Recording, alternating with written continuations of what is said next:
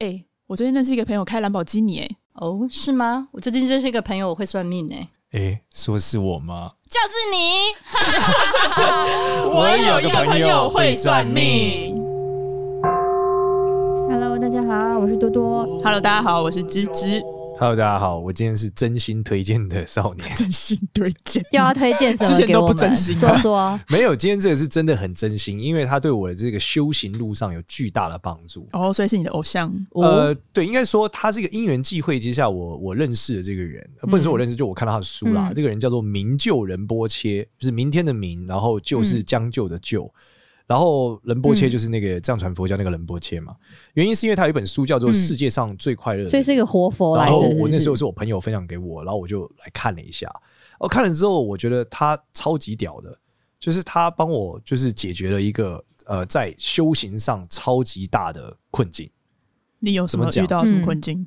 一开始的时候，我在研究这个心经的时候，我会觉得空就是空，嗯，但直到他他在解释，世界会他在解释这个心经，的时候讲到一段空这件事情是 empty 的时候，我觉得这是非常好的，就才知道我原来空是代表无限可能的集合。那时候是在禅修的时候，我的一个起点。就我觉得这是不是有点像是那种你空杯心态，所以你可以装无限的东西进去？不是，他其实还是讲的是这东西就是有无限的可能，就跟你看的不一样。嗯，你以为它是 A，其实它是 A 的 N 种形态。大概是这样。那他这个里面很屌，就是说他用了很科学的方法，因为这个人他就是十三岁的时候透过禅修政府的恐慌症嘛。然后他很年轻的时候，就是是藏传佛教史上最年轻的闭关上师，他已经转世 N 遍了啊，是一个什么是闭关上师？上师就是说他可以呃，他在禅修的境界非常非常的高了。简单理解是这样。那他非常高之后呢，他就开始接触很多欧洲和西方的人，然后透过脑神经科学去证明，就是禅修是有用的。会去做研究，哦、嗯，那他那时候在做的时候，我觉得有一个概念很酷，他举了一个例子，我觉得很有趣。他讲说，禅修这件事情是人类透过这个覆盖的过程去去改变自己的想法。嗯，他举例来说，他举了一个有趣的例子，他说他很喜欢去他朋友家，嗯，他去他朋友家的时候有一只狗，嗯，那是他朋友的狗，他的狗很可爱，但因为他对狗有点害怕。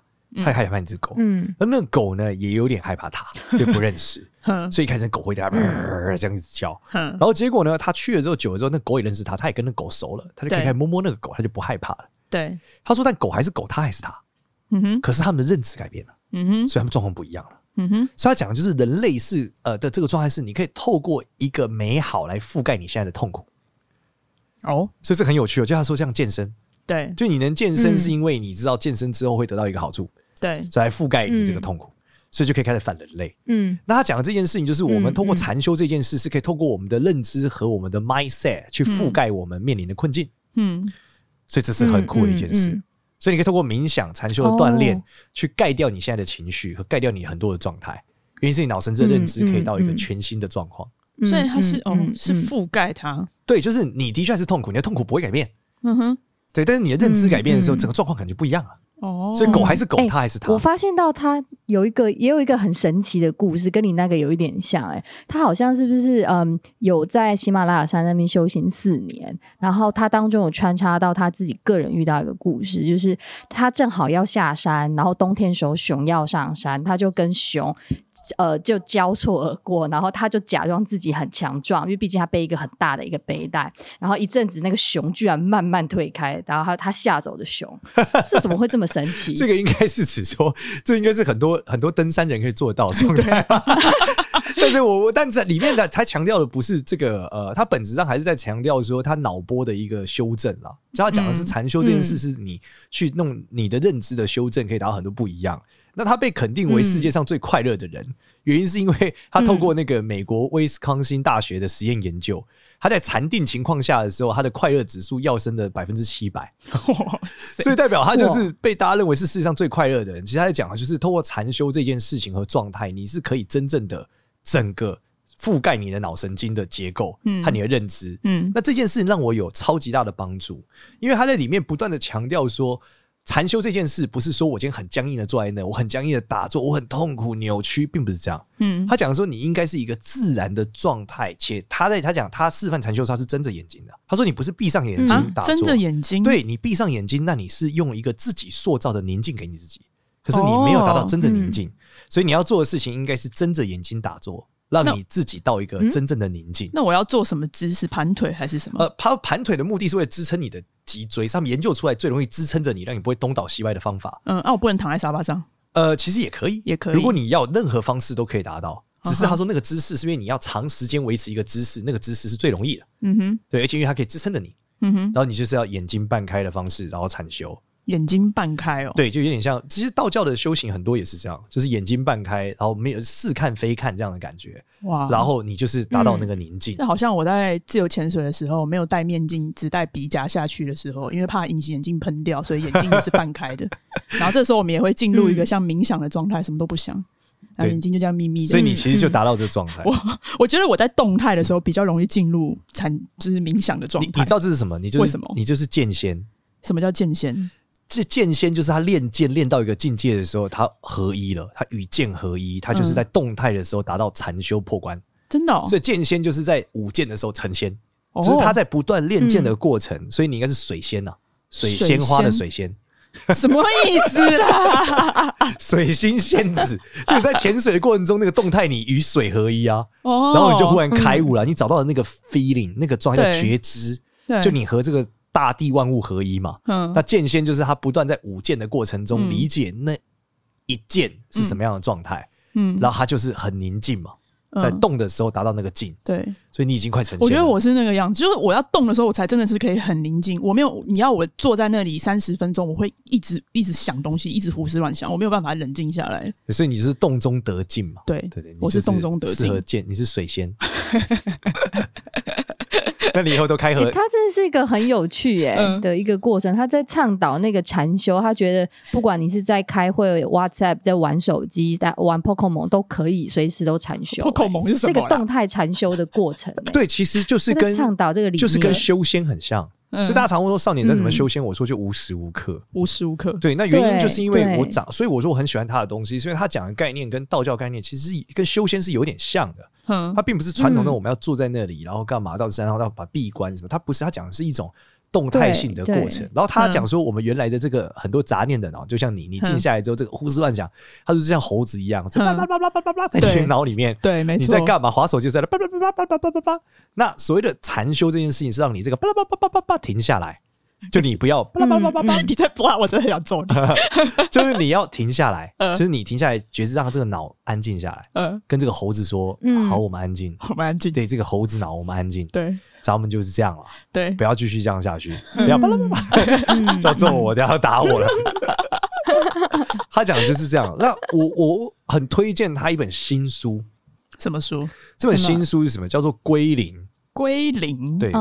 全文我忘记是什么，归零，归零遇见真实，一位行脚僧，一千六百四十八个向内朝圣的日子。好，这对对书的全名，这本书反正封面是他的脸，然后披头散发这样、呃、很帅。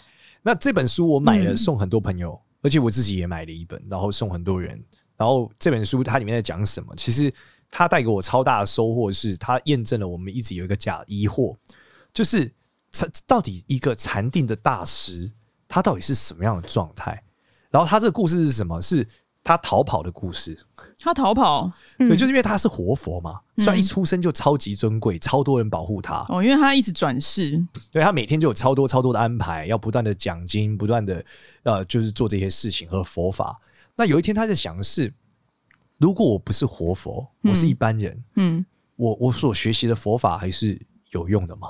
所以他就决定好，他要逃跑。他要跑去哪？嗯，那没有，就是到不为人知的地方，没有人认识他。所以，但是因为他们一行一动都被监控，所以他那个书里面就巨细靡遗描述他怎么样一步一步逃出、逃跑、逃跑出这个寺庙，让他的随扈都找不到他，然后留下一张、留下一封信，说我逃跑了，不要来找我。我该回来会回来，然后这段过程很有趣，是因为他们对外就寺庙对外说他闭关了，哦，其实不是他是逃跑了，他跑掉了。虽然后来回来说他出关的时候，大家说以为他是出关的，其实不是，就他回来了，终于找到他回来，他就把这个出一本书。那他跑了多久？他逃跑了四年半，对，四年半就跑了四年半几年的时间，然后隐姓埋名，嗯，然后他就假装成一般人，然后他在中间有很多环节是他在对抗那个他内心的不安。和他自己的状态，他发现当他不是活佛的时候，他要面临很多的东西。什么像是什么？例如说，他在一个很脏乱的火车里面，很痛苦，很热。对，他要怎么样用禅修的方式让他很平静？哦，就在大家会嗯就吐痰嗯会吐他他的脸上，然后旁边都流汗挤他，或者是吵闹，或者是他没有饭吃，不知道去何方的时候，他会怎么用禅修来达到这个平静？就在在城城市里禅修了，以前都是在寺庙里面很清静的地方。对，而且是在一个很脏乱、很痛苦，甚至是底层的环境里面。嗯嗯嗯，对，那在这些人之中，他就是要怎么达到这一个修行，怎么帮助他过这件事，嗯。这是一个嗯。非常重要的地方。OK，他其实有一个里面有一段是他刚开始他逃跑的时候，他其实面对所有的未知，他会有恐慌，嗯。会有担忧，嗯可是他通过禅修来让自己平静。嗯，接着他还有讲到说，嗯。他在坐在火车上的时候，那个火车很脏乱，别人吐痰到他身上，干嘛有的没的，这些姿就是很脏的状态，嗯。很吵闹。他在这个痛苦过程中，怎么样用禅定和佛法来回到一个平静的状况？嗯那里面他最精彩是他不断的写到这种挣扎的过程。挣扎，对，因为我们以为说，哦，佛陀已经成成道了，或活佛他就无敌了嘛，对，他不会有任何情绪状态。可是他没有，他告诉我们说，他还是会有，他其实还是一个人，他只是很快回来，嗯他只能不断的保持这个觉知。嗯然后他也讲到，他还没有练到一个境界，是连睡觉的时候都觉知。但他认识一个法王上师是这样的，睡觉要怎么觉知啊？就是他觉知到自己在睡觉，然后接着醒来之后继续觉知。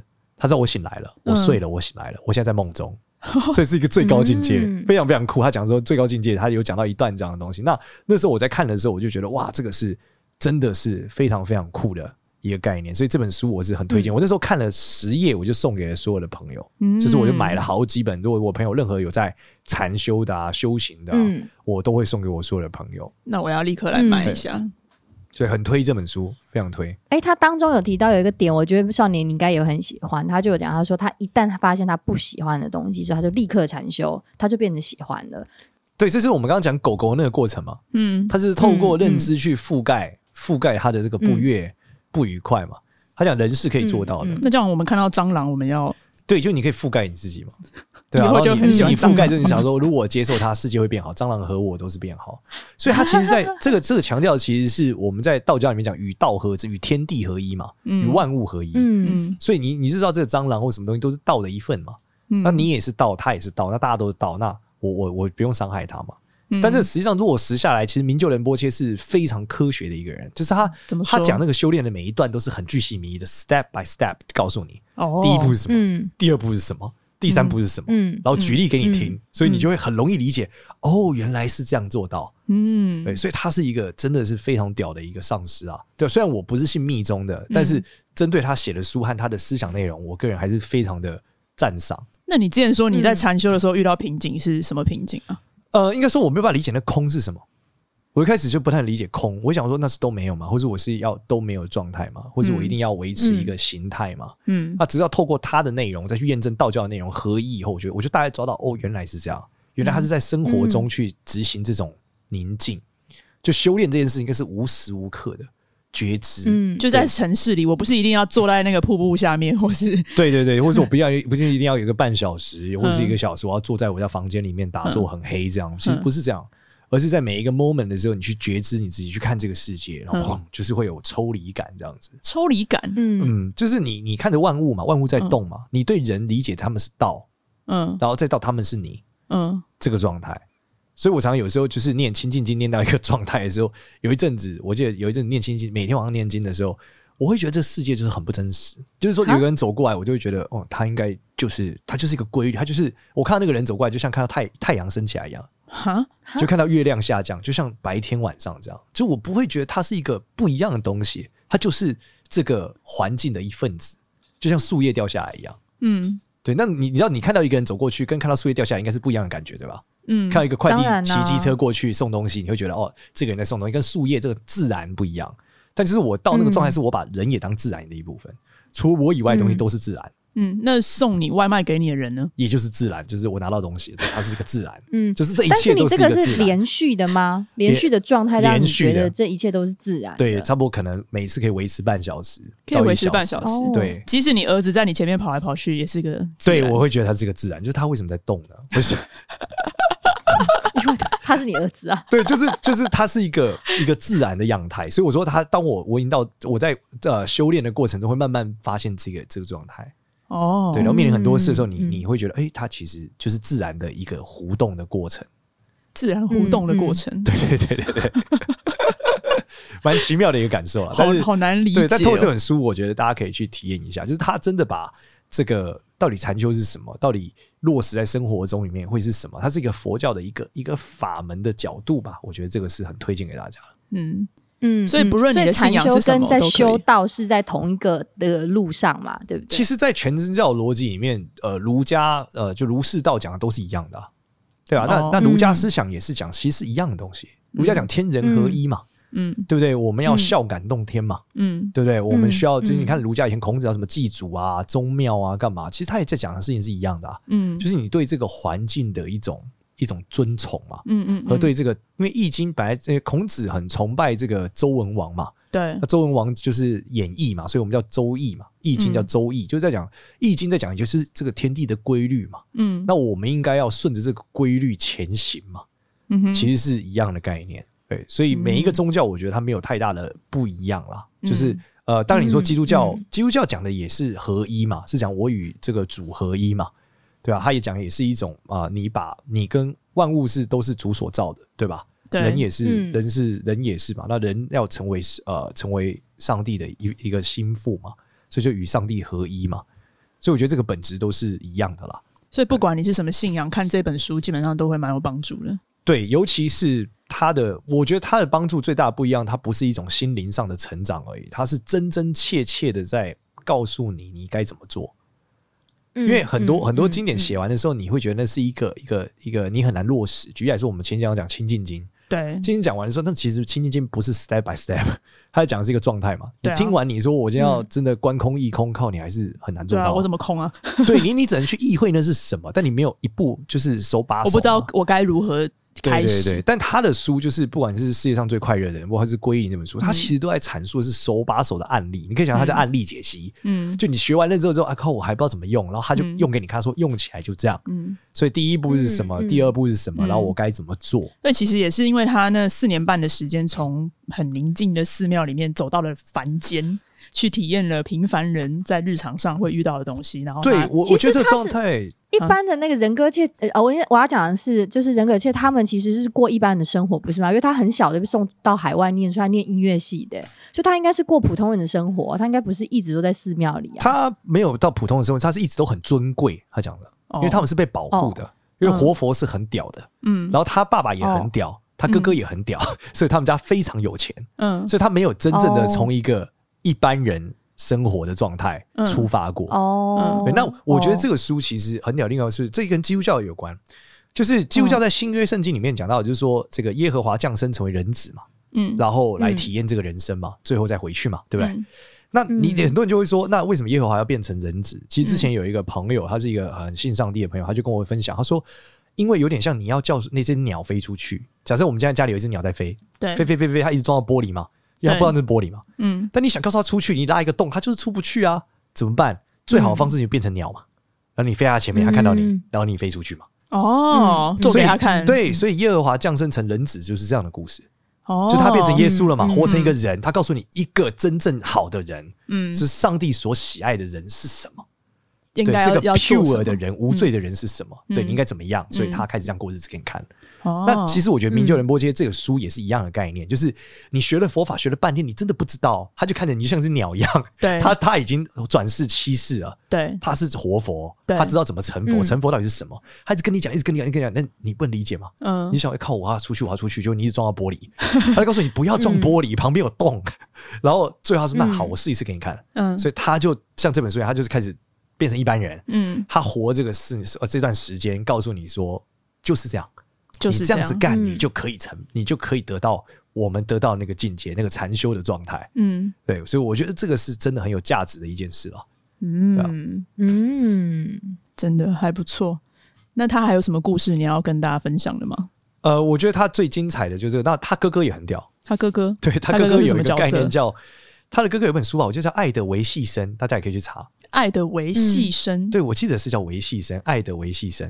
就他哥哥讲的是说，人的体内会有一个小小的声音，哦哦，那个维系哦，对，很小很细的维系声嘛，我记得对，嗯嗯，声音。有什么样的声音呢？对，大概是这个感觉，就是他讲是你有时候会忽然想要吃什么，哦，爱与维系声吧，对，叫身体的叫身吧对，身体的身，他叫搓泥人波切嘛，他哥哥写的这个。哥哥。这维系身是什么？意思是说，我们有时候体内会有一个一个习性，就我们看不到它，但我们看，有点你可以理解叫潜意识。对，嗯这潜意识就是说，我们忽然好想喝甜的，我们忽然好想要去做些什么。嗯哦，我们好像应该要做些什么东西。嗯那他所讲的就是这个像维系生的东西，它不断的在影响你这个里面。然后你如果能够意会到它，你就可以开始移动和改变它，嗯哼然后可以让这件事情变得更好。嗯，例如说，你有时候你你会发现你你很愤，有时候你会愤怒，对不对？对，那其实是你的那个维系身在就是影响了你这个状态，嗯所以他不断去强调说，他其实从另外一个角度去讲的是你体内的那个你你那个心，你知道吗？就是我们在这个《清净经》里面讲的心，不是会被移动吗？对被欲望给移动吗？对，那这个心到底是什么？其实就在讲这个东西，就是你里面会有一个小小的一个声音和不断的影响你，然后影响你的这个过程不是你想要的，可是你却一直被它操控着。嗯哼。哦，他是写维系生是转化凡夫生为智慧生的关键。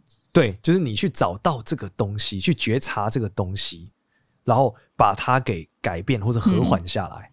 他说，就是简单的讲，就是你会想要很快，对不对？我们想要什么东西越快越好。对我，们想要幸福，我们有时候觉得好像我们不幸福，我要去找幸福。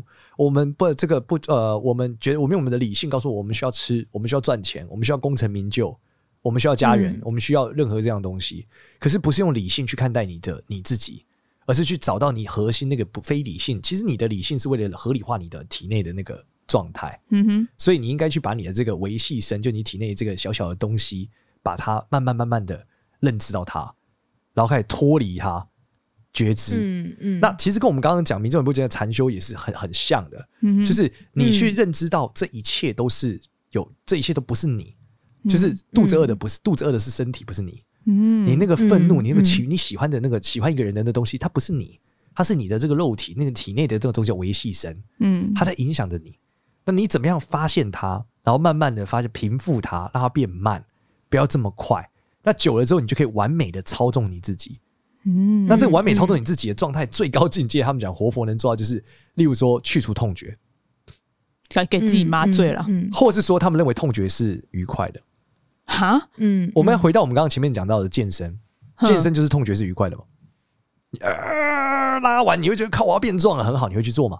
你就可以接受这个过程嘛。哼哼，而且你越做会越哎爽嘛。嗯嗯，对啊，他当中还有讲到一个很有趣的观点呢、因为我很少听到，就是嗯呃，就是他们在讲爱，他在讲呃所有的东西呃本质都奠基于爱，怎么那么特别？很不像是圣格仁波切，就是那个派系会讲。你可以理解爱这个东西的反啊、反我觉得比较常佛教常听到就是慈悲心嘛。嗯那慈悲心就是我那天哎、我那天刚好在职涯九九的时候，在一集竟然有分享这个东西，嗯然后嗯那时候好像是上刘轩老师的节目吧，有分享这个概念。嗯他就问我说：“什么样子叫做好人？”他说：“你看这么多命，如果少年只能讲一个事情，你觉得最重要的是什么？”我说：“做个好人。”他说：“什么叫做个好人？”我说：“做好人不是做好事，不太一样。做好事不代表是好人。对啊，他说：“那是什么？”我说：“呃，如果比较能理解，就是接见词，我觉得是佛教的慈悲心。那慈悲心是分成慈心跟悲心。慈心跟悲心对，心，慈心就是你希望别人变好，嗯哼，悲心就是希望他不要不好。这两件事哦，哦你希望他变好跟希望他不要不好是两个事情哦。”嗯所以这叫慈心跟悲心。希一个是希望他变好，一个是希望他不要不好。对对对。然后你有慈悲心，对所有事情里面，你就是个好人。就例如说，你看你同事对，专案报了，你希望他不要报；哦你看到你同事加薪水，你希望他升官，这叫慈悲心。哇塞，包含你的竞争者、你的敌人，包含你现在看到一个罪犯、一个性侵的，你会希望他改过向善，变得更好，然后希望他不要被判得太重，嗯。哼，因为让他可以改过自新，嗯哼，希望他不要太痛苦。嗯。所以等等等等的时候，你面对一个罪犯，或是面对一个好人，或者面对任何一件事，面对一个不好的事的时候，你都希望他不要不好，希望他变好。那这个跟爱，那这是反过来，其实就是你爱所有人嘛，你给所有人这些爱嘛，对啊。神那我爱世人的们我们回到爱这个内容，对啊，你爱把它拿过来，在西方来讲，就是呃，圣经讲爱是恒久忍耐又有恩慈嘛。哦，对，，那恒久忍耐是你对很多事情都接受嘛，又有恩慈，就是你对别人的恩慈嘛。嗯哼，对啊，所以别人对你不好的时嗯候，要不叫上帝打你，怎么只打你左脸右脸给他打，什么东西被偷，另外一个要给他。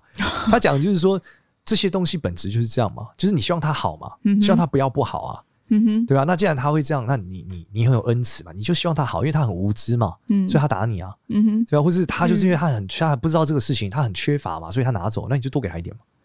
对，就希望这就是希望他好，不希望他不好的一个眼镜。哇塞，嗯嗯嗯，所以这个回到刚刚多多你讲的这个爱的阶段，其实是他是一个在讲这件事的概念。嗯，就是这是一个很很西方很西方的词表达方式不同，对，很西方的词嘛。你看我们东方人很少提爱这个爱这个感觉，对对，就 love 这个感觉是是很西方的。所以我觉得这个本质还是来自于说他很他跟他哥哥其实都是一样，就是他们用一个很现代的人他们常见的词语和理解的内容去把这个观念告诉你，到底什么是禅修的这个觉知，甚至是成佛，这到底是什么？嗯哼，我觉得这是他们很很厉害很厉害的。嗯，对，所以他们是一家人都是仁波切，他爸也是，对他爸也是，他爸也超强，就是他们全家人都全家都这么强。他爸是圣葛仁波切吗？我只听过这个。对，他爸我不知道名字，可能要查一下。对，反正他爸也是一个很厉害的禅师，所以他们家基本上所有人都是非常非常猛烈的。那这个是遗传的体质，是不是？就是这个我不知道，因为他因为活，他们就是活佛转世嘛。那活佛转世就是他每一次会转身到藏人的家庭嘛。对啊，那会有一些连结性，这样。乌金仁波切吧。嗯，但是他有他有讲到他爸也是一个很强的禅师啊，就他爸给了他非常非常多就是建议嘛，所以帮助他就是帮他恐慌症的解决什么，都是跟他爸父亲的建议有很大的关联。嗯。嗯嗯嗯嗯，了解。好，所以我非常推荐大家就是去看明就仁波切。那如果你很喜欢他，你看他哥哥就是我们刚才爱与维系生，也也可以也可以去看。我觉得都是蛮有收获的，因为呃，不管你的宗教信仰是什么，不管你对于不一定要信密宗啦，因为有的人可能听到密宗他不是那么接受，因为他可能信的是别的净土宗或禅宗嘛。嗯。但是我觉得这两本书和这两个人说出来的话，在修行上还是蛮蛮有帮助。尤其是如果你现在有些精神上的。的，就像你有恐慌症，嗯、对吧？或是你有一些精神上面的困境，嗯、他他都有这个过程，他是这样做到的或平复的，那或许你也可以，对啊，可以帮助到你，嗯嗯，对啊，希望大家有所收获，嗯、谢谢大家。好哦，谢谢大家，谢谢大家。那大家如果喜欢我们的话呢，可以到 Apple Podcast 给我们五星好评，然后可以订阅我们的节目，然后以及关注我们的 IG。我有个朋友会算命，谢谢，拜拜，拜拜。